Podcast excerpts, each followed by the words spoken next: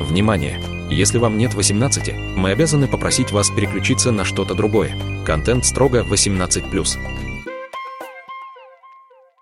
А тут у меня было ощущение, что к нам вторгся инопланетянин, и нарисовался он орлом. Мелковатый, лысоватый, неряшливый, и пытался улыбаться, что было жутко само по себе, поверьте мне на слово. Была брезгливость, был тихий ужас. Я сразу понял, что мы не станем друзьями, но совсем не в том виде, в котором это счастье притортало в наш дом. Всем привет! С вами Аркадий Казанцев, и это подкаст «Твикер».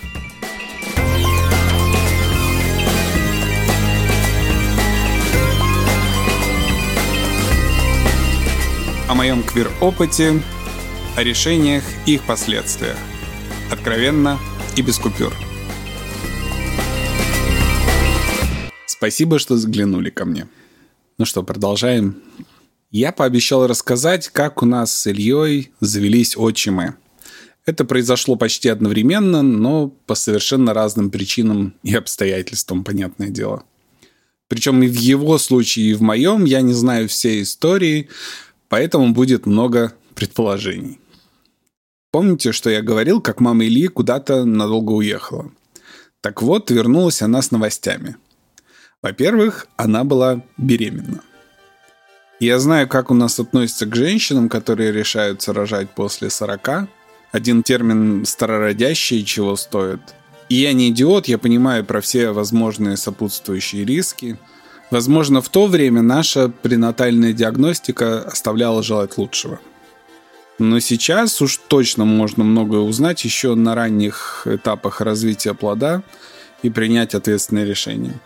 Плюс сейчас люди живут все дольше и дольше, а значит не будет всего этого «а ты хочешь быть старухой, когда твои дети в ВУЗ пойдут?»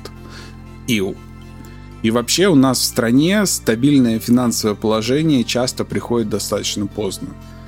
Да еще много чего изменилось с тех времен, поэтому давайте уже завязывать с шеймингом тех, кто решается на поздних детей. Но я не спец, не мне судить, а женщины уж сами разберутся со своими телами. Но в то время это была практически скандальная новость. Мама Ильи ушла из школы в декрет, и шепоток за ее спиной стоял постоянный. Я не знаю, насколько это был запланированный ребенок, но к нему в придачу шел не очень приятный мужик. И это была вторая новость. Илье подогнали отчима. Я не знаю всех перипетий их семейной истории, но вроде бы с этим отчимом они уже жили когда-то до этого, а потом разбежались. И вообще он Илье очень не нравился, Илья очень тосковал по своему родному отцу, который как раз остался в обожаемом Ильей э, Нижнем Новгороде. Подозреваю, что для Ильи это все было большой травмой, и развод э, родителей, и переезд в нашу дуру из большого города. А теперь вот отчим, который уже на тот момент перешел в разряд неудачных решений и был заслуженно забыт, и вот он нарисовался на пороге вместе с матерью обратно. И нарисовался он орлом я сразу понял, что мы не станем друзьями. Ну, не то, чтобы мне жизненно необходимо было задружить с отчимом Ильи, но мне сейчас кажется, что он был совершенно хрестоматийным учителем труда на пенсии, как их обычно изображают в книжках и кино. Мелковатый, лысоватый, неряшливый, вечно монотонно кого-то распекающий или поучающий. При этом он был очень высокого мнения о себе самом.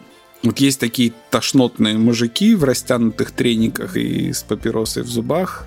Это как раз его случай. И вроде бы трудовик по определению должен быть рукаст, но все, что разваливалось и требовало внимания в их квартире, так и продолжило разваливаться дальше. А он все гундел и гундел. Шутил несмешные шутки и очень бесил Илью и меня. Но у меня хоть права на мнение не было. Я не знаю, насколько беременность э, мамы Ильи была решающим фактором в его появлении, но подозреваю, что не последним. Однако и я, и Илья были уверены, что его мама достойна лучшего. Ну да, это в принципе свойственно, наверное, всем подросткам. Хотя тут объективно это был совершенно тошнотный, неприятный мужик. Был ли это его ребенок? Наверное. Хотя, может быть, его мама просто вернулась к этому мужику от страха, что не потянет двоих. Это тоже не исключено, я не знаю. Но от всей этой ситуации веяло какой-то безнадегой и беспросветностью. От гундежа и поучений мы спасались какое-то время у меня, а потом отчим завелся и у меня самого. О бой. Тут тоже требуется контекст. Для начала нужно отметить, что к тому моменту моя мама начала ходить в церковь. Ну, 90 это было золотое время для религий. Глубоко верующий в светлое будущее и коммунизм народ резко потерял опору для своих убеждений. Их всех растили в необходимости свято верить во что-то. А тут у них образовалась такая пустота внутри с разрушением союза. Я могу их понять. И тогда сначала на аренду выползало все оккультное и метафизическое, гадалки, маги, астрологи и тому подобное. Этим всем накушались очень быстро. И тем, кто разочаровался, захотелось чего-то светлого, чистого и проверенного временем. Я, естественно, ставлю кавычки. И тут уже попы не зевали.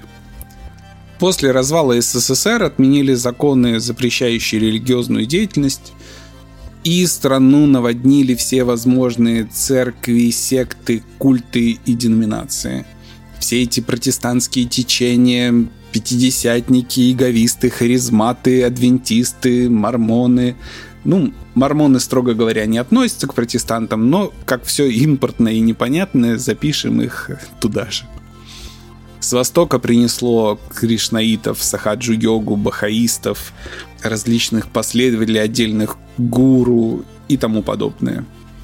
У меня даже сестру ненадолго занесло, по-моему, к бахаистам, если я не ошибаюсь, когда она еще училась в институте в Улан-Удэ. По крайней мере, я хорошо помню именно их брошюры у нас дома, если ничего не путаю.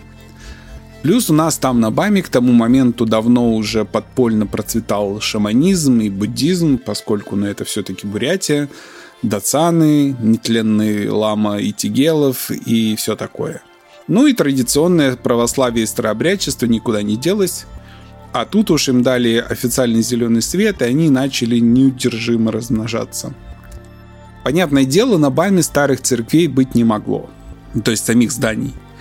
Просто потому, что все это были новые комсомольские поселки, построенные в 70-х, 80-х, а попы, а под попами я подразумеваю РПЦ, то есть самую массовую у нас православную деноминацию.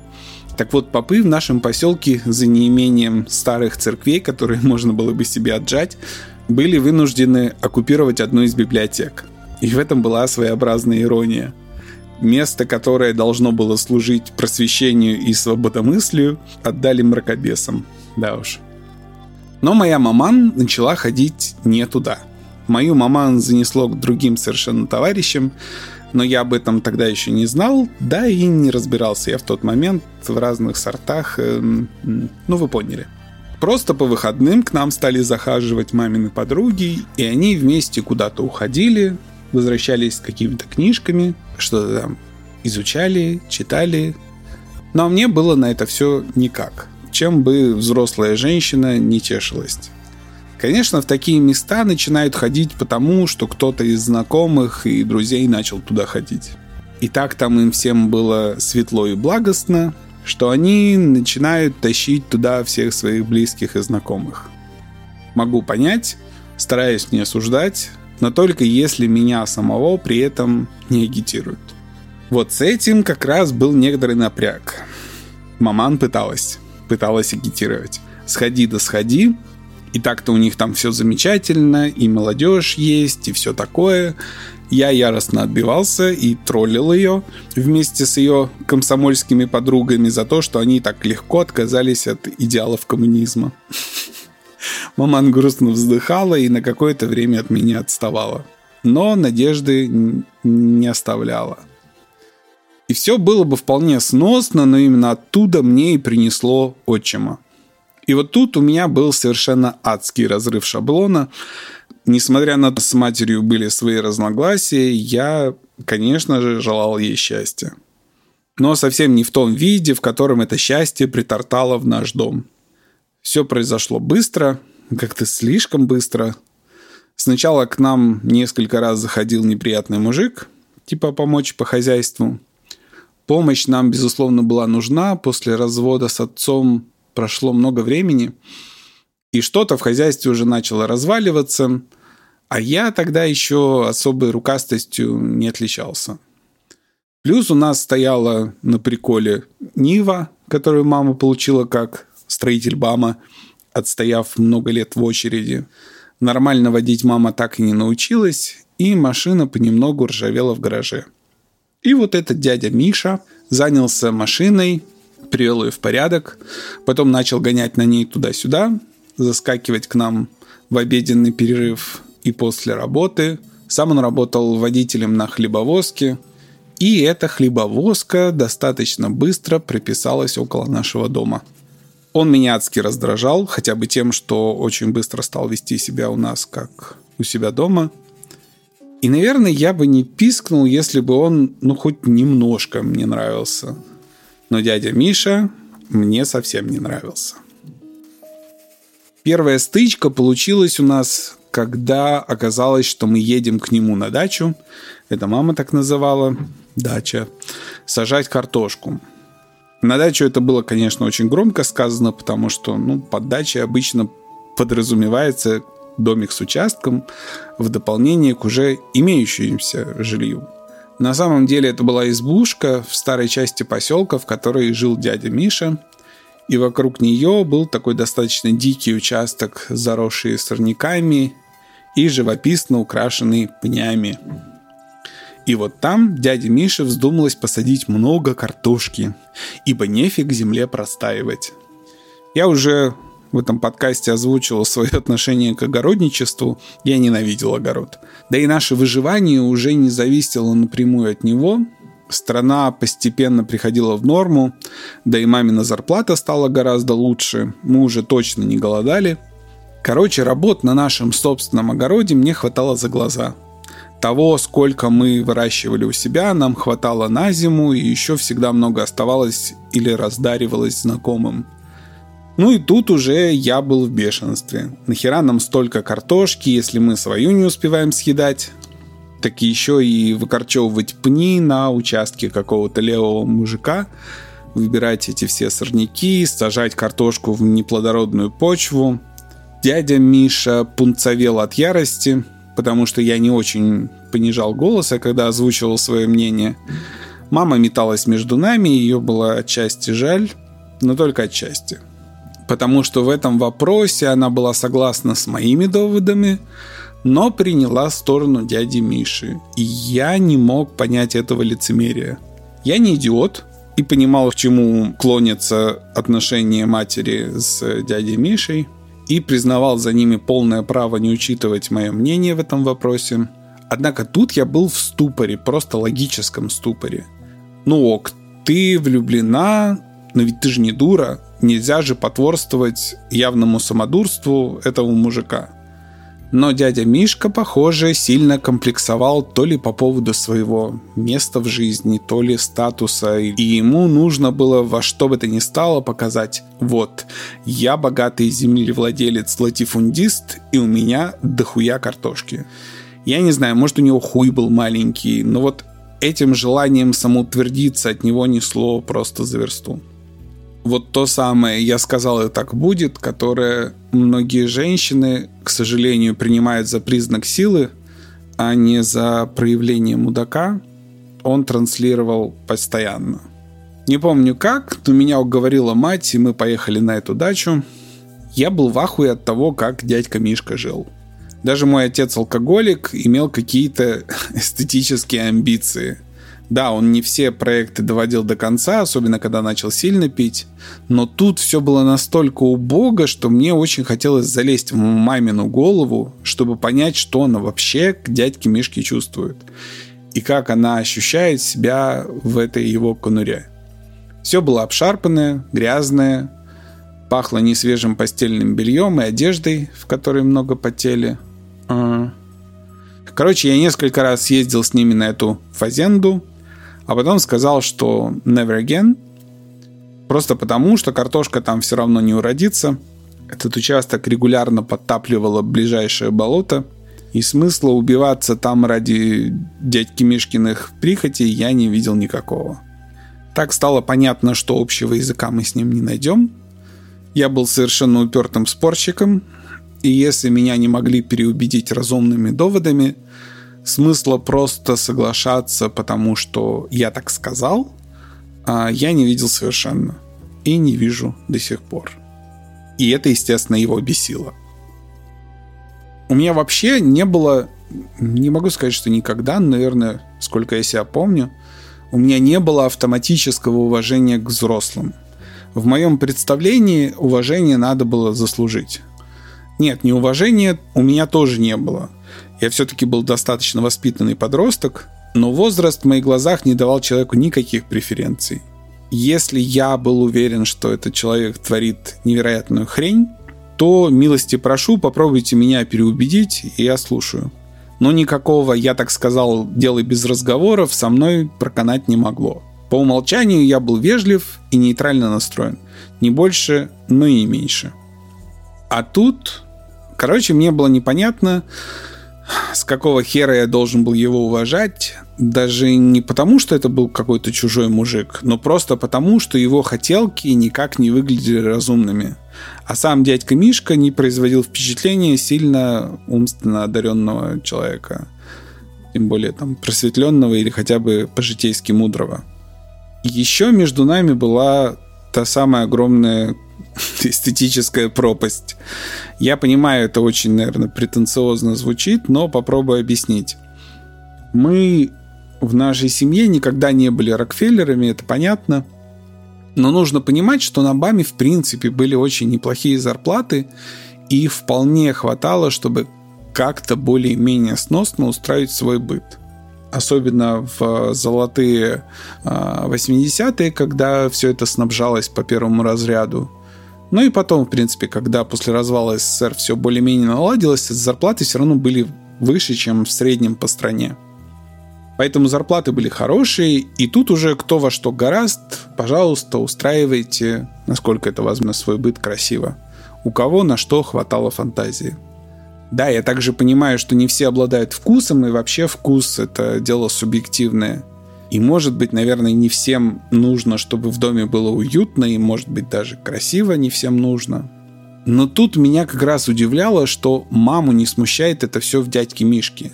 А ведь в нашей семье все-таки все разделяли какие-то эстетические поползновения, даже папа алкаш. Мы могли примитивно питаться, но всегда думали про то, как сделать свой дом уютным, удобным и по возможности красивым.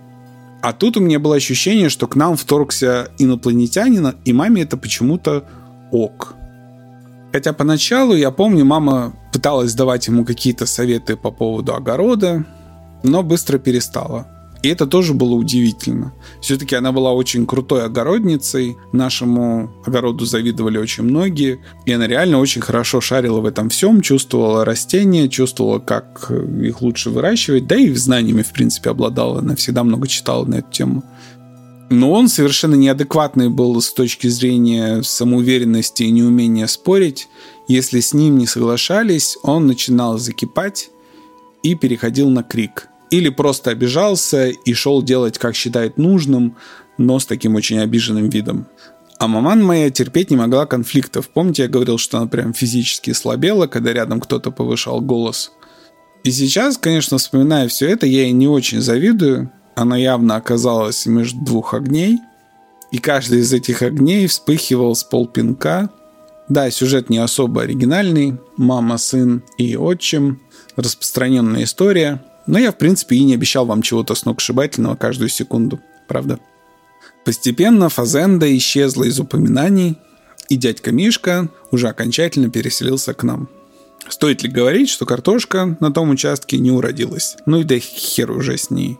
Я, в принципе, быстро отходчивый, и мама периодически просила сделать усилия и попытаться как-то найти общий язык с отчимом. Я же понимал, что ну, это уже все. Это, это мой отчим без вариантов. Но я все-таки где-то надеялся, что с мамы схлынет это странное, не знаю, очарование дядькой Мишкой. Хотя уж чем-чем, а очаровательным он не был точно. И я надеялся, что она увидит его моими глазами. Ну, наивный, конечно. В любом случае, время от времени я делал над собой усилия и пытался отбросить наши разногласия. Худой мир лучше доброй ссоры, все такое. Однажды маман передала мне предложение отчима научить меня водить. Я уж не знаю, боялся ли он сам со мной заговорить, или это просто была ее идея, а он сам ничего и не предлагал. Но идея была неплохой, и я согласился.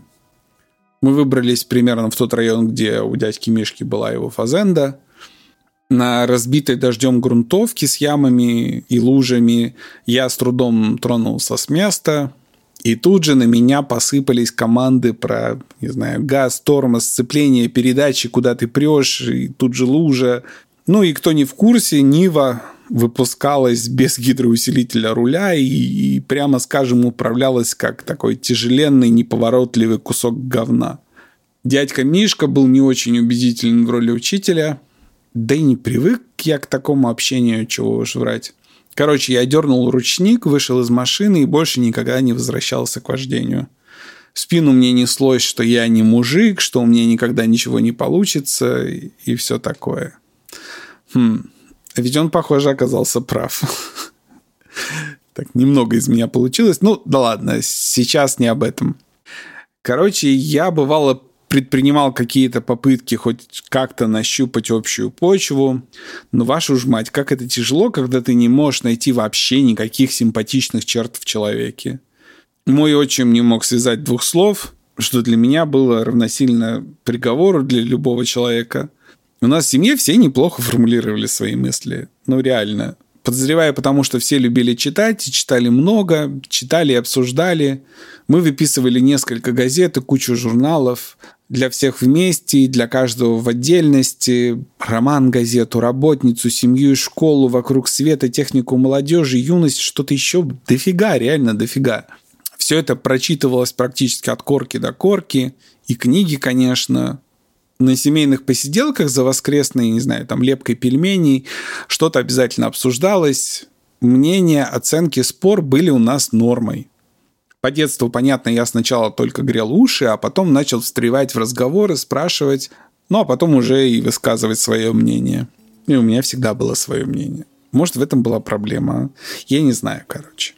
Главное, что меня ставило в тупик, ну что у мамы с отчимом может быть общего? Сейчас вот думаю, может, дядьку Мишку с матерью роднило деревенское детство – то самое деревенское детство с большой семьей, полем, с котом, ранними подъемами, работой без продуху. Потому что у меня все-таки другое было детство, конечно. Это был рабочий поселок, и люди работали не так, как в деревне. Наверняка там в их детстве были все эти традиционные патриархальные порядки, все эти главы семьи, место женщины молча на кухне, а, беспрекословно подчиняющиеся дети и все такое. Возможно, мать в чем-то хотела именно такого быта, но просто потому, что задолбалась быть ломовой лошадью с двумя детьми в непростые 90-е. Ну и вот типа нарисовался мужик, который разделял это видение и даже пытался корчить из себя главу семьи. Ну чего уж врать, я никак не вписывался в картину трудолюбивый сын, беспрекословно подчиняющийся родителям. Я ненавидел огород, ненавидел работу по дому. У меня понятно, хватало своих внутренних проблем, и в тот момент точно ангельским терпением я не отличался. А еще я становился все более взрывным. Я вообще из тех людей, которые, когда их просят сделать что-то, сначала найдут кучу причин нецелесообразности этого поручения, ну или просто откажутся, но потом устыдятся и все-таки сделают, что просят. Однако спорить со мной и уговаривать наверняка было очень утомительно.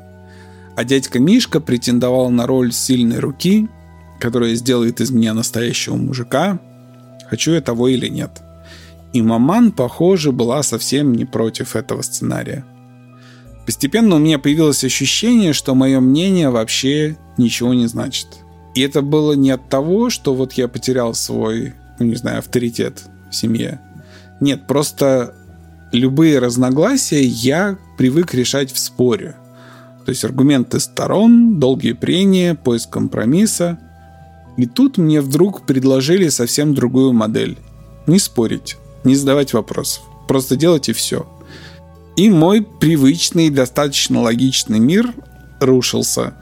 Почему не спорить? Почему не спрашивать? Кто этот чувак вообще такой? И почему его мнение имеет хоть какое-то значение? Если он его не только не может обосновать, да, так он еще и настолько туп, что не пытается поддерживать дружеские отношения со своим оппонентом. Ну, короче, в тот момент я явно перестал что-либо понимать и был слишком молод и глуп, чтобы понимать, что, видимо, попадал отчиму в какой-то очень болезненный нерв. Может быть, потому что маму все любили, а он, в принципе, особо никому не нравился и это чувствовал. Может, потому что наш быт казался ему более устроенным, и он комплексовал. Может, мы казались ему более образованными, я не знаю. Но чувак явно комплексовал по какому-то поводу и всегда был слегка на взводе. Мама, конечно, вела с ним какие-то дипломатичные беседы, после которых вообще начинался кринжовый период всегда.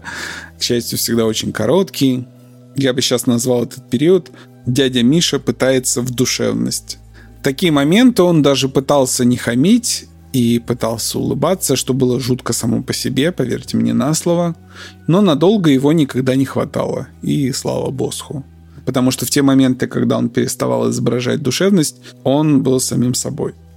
Дядька Мишка был не особо рукастым, безруким он тоже не был, но вот чего в нем точно не было, так это каких-то потуг в эстетике. Все, что он делал, было совершенно некрасиво.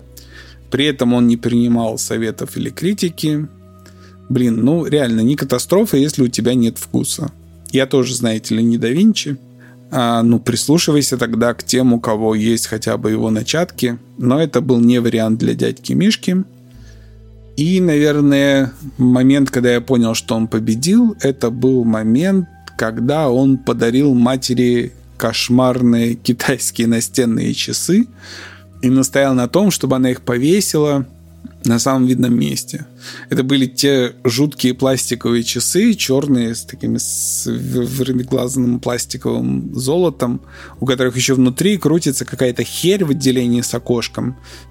Хуже них, наверное, на китайском рынке были только настенные часы в виде здоровых наручных часов на золотом ремешке. Помните такие? Мама была в ужасе, когда их увидела. Мы всегда хихикали с ней, когда шли через рынок китайского ширпотреба. Конечно, в этом есть что-то снобское, но нам было приятно понимать, что мы скорее хотели бы дом в стиле фоток, я не знаю, из бурды. Тогда для нас это был предел мечтаний чем натащить в дом все, чем нас готова была одарить щедрая китайская промышленность. Хотя даже не в этом дело, мы пытались просто покупать вещи, которые не продавались на каждом углу. Ну или чаще всего вообще что-то делать своими руками. У нас была стойкая семейная нелюбовь к тем самым советским клонированным интерьерам. Короче, когда дядька Мишка припер эти часы, я сказал, что не могу на это смотреть и ушел в свою комнату. А когда вернулся на месте любимой маминой картины, которую она когда-то привезла из отпуска, это был такой вполне милый крымский пейзаж маслом с пирамидальными тополями. Так вот, на месте этой картины висело это китайское чудовище и жужжало вращающейся хрени внутри. И это был, безусловно, триумф дядьки Мишки. И он это знал. Но это все мелочи на самом деле. Это все раздражало. Но я не был бы твикером, если бы не мог подстроиться под это все. Я лавировал и выкручивался, где-то манипулировал матерью, чтобы лишний раз не сталкиваться с дядькой Мишкой вообще. Где-то открыто потешался над ним, над ними, потому что а что мне еще оставалось? Вот они уходили вместе, не знаю, в свою эту церковь, и это было комично, и они как пара выглядели комичны. Чем мне оставалось? Я их троллил. Это, наверное, единственное, что могло мне дать хоть какое-то ощущение empowerment, как сейчас бы сказали. Ну и нельзя забывать, что в этой всей ситуации я вообще-то квир-подросток. Я могу попытаться взглянуть на себя глазами гопника-отчима, гопника и мужлана. Пацан с подвешенным языком, красноречивый, экспрессивный и, может быть, местами даже манерный до какой-то степени.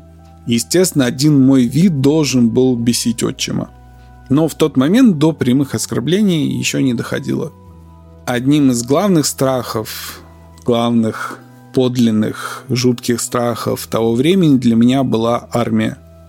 Я не буду утверждать, что девушкам не очень понять этот страх, ну, хотя почему.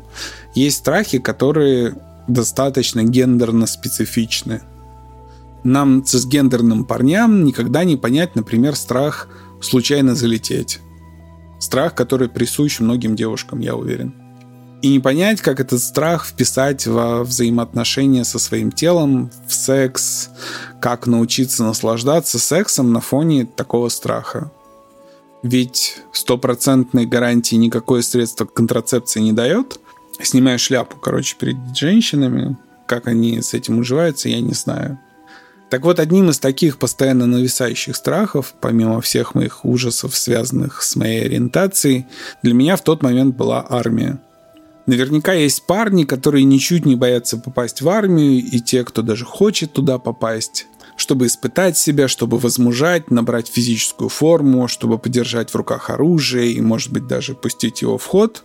Это не для меня, это не мое, Забегая вперед, я скажу ну, тем, кто считает, что обязательно нужно подержать в руках оружие, скажу, что держал в руках револьвер, тяжелый шестизарядный Смит Вессон, и вот того азартного трепета и нетерпеливого зуда, который типа должен появиться у каждого мужика, который взял в руки оружие, у меня не возникло.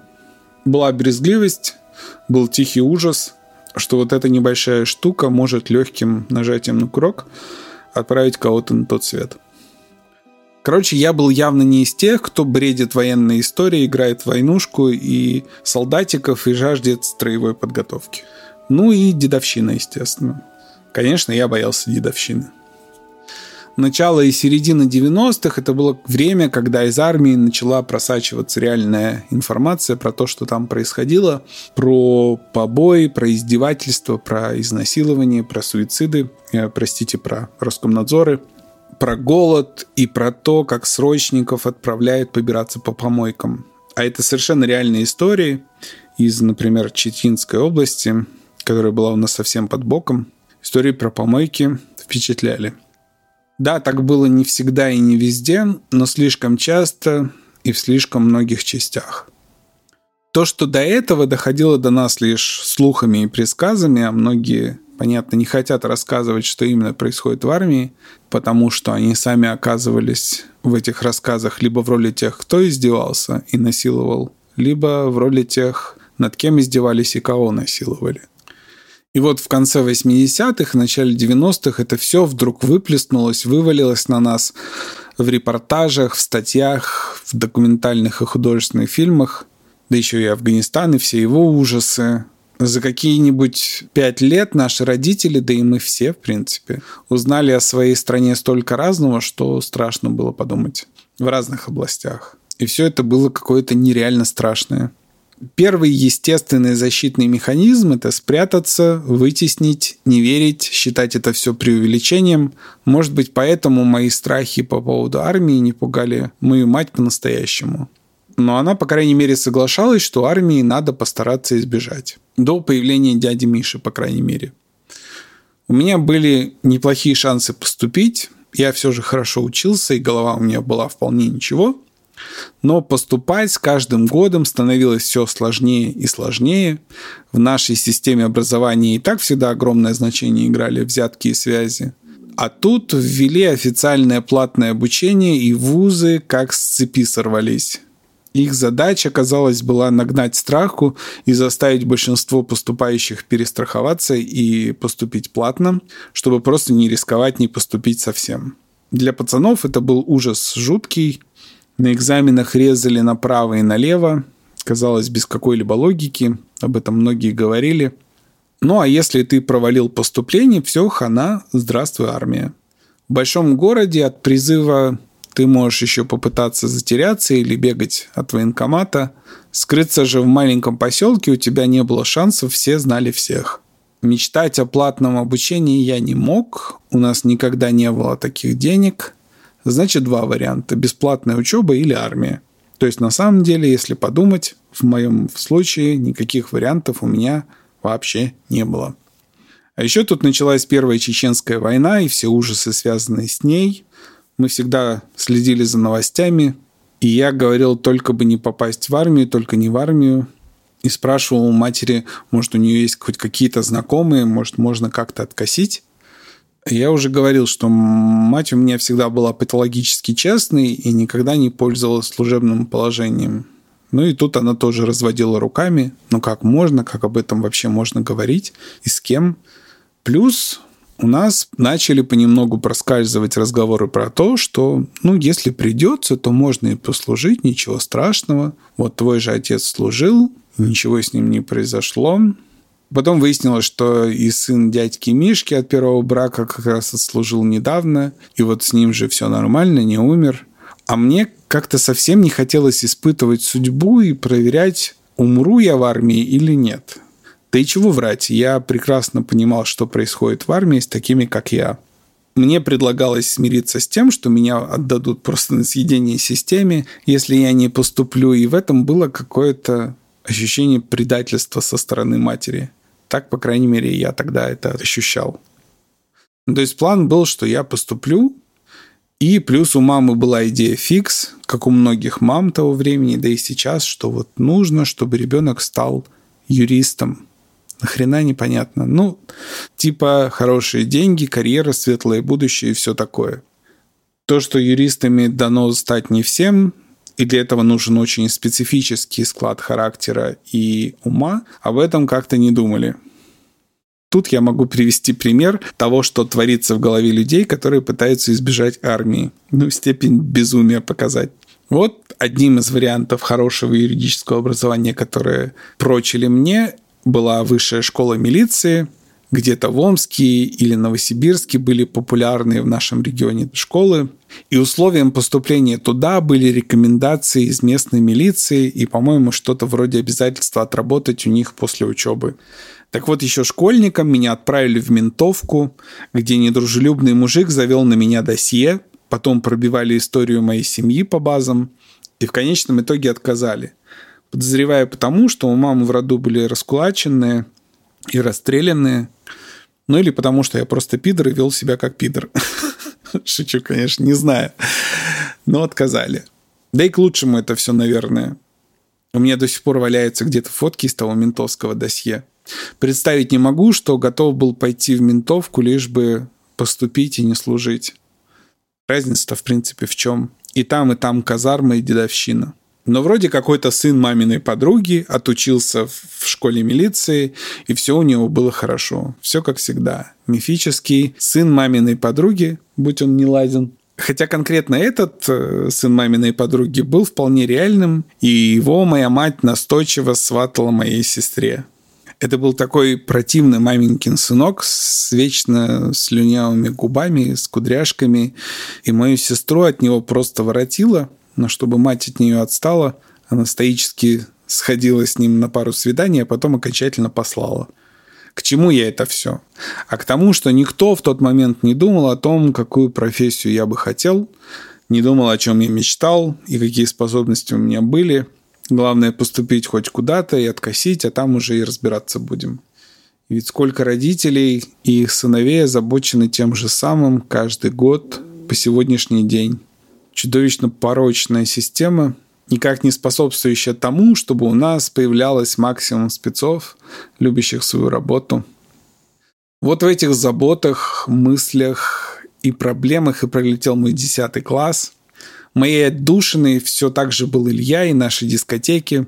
Забыл рассказать, после того, как лизинг-класс выпустился, школьные дискотеки досталось вести нам с Ильей мы все еще болели музыкой, и теперь у нас была возможность это хоть как-то реализовать. Для всех мы ставили техно и поп. Что там тогда все слушали, я уже плохо помню. Но пару раз за вечер мы устраивали себе guilty pleasure, что-нибудь из репертуара стиляк, Пресли, там, Литл Ричарда или, или на худой конец Браво. И тут уже на танцпол выползали мы сами, потому что народ сразу как-то расползался по сторонам. И да, мы репетировали дома и тренировались. и старались одеваться соответственно, насколько это было тогда нам доступно. На дискотеках я отрывался и забывал обо всем, о том, что меня постоянно подташнивало от неприятного отчима и от непонимания того, что ждет меня в будущем, и это ощущение, что у меня что-то непонятное с личной жизнью и как оно все будет потом. Но гадость прилетела с неожиданной стороны, не совсем оттуда, откуда я ждал, точнее, откуда я уже не очень ждал проблем, но, видимо, расслабляться нельзя никогда. А, однако об этом уже в следующий раз. Пишите мне в соцсетях, подписывайтесь на меня и делитесь с друзьями. Спасибо за музыку Сергею Христолюбову. Обращайтесь к нему, если вам нужны джинглы, заставки, что-то музыкальное или помощь с записью подкаста. Берегите себя и принимайте правильные решения. А я прощаюсь с вами, ваш Твикер.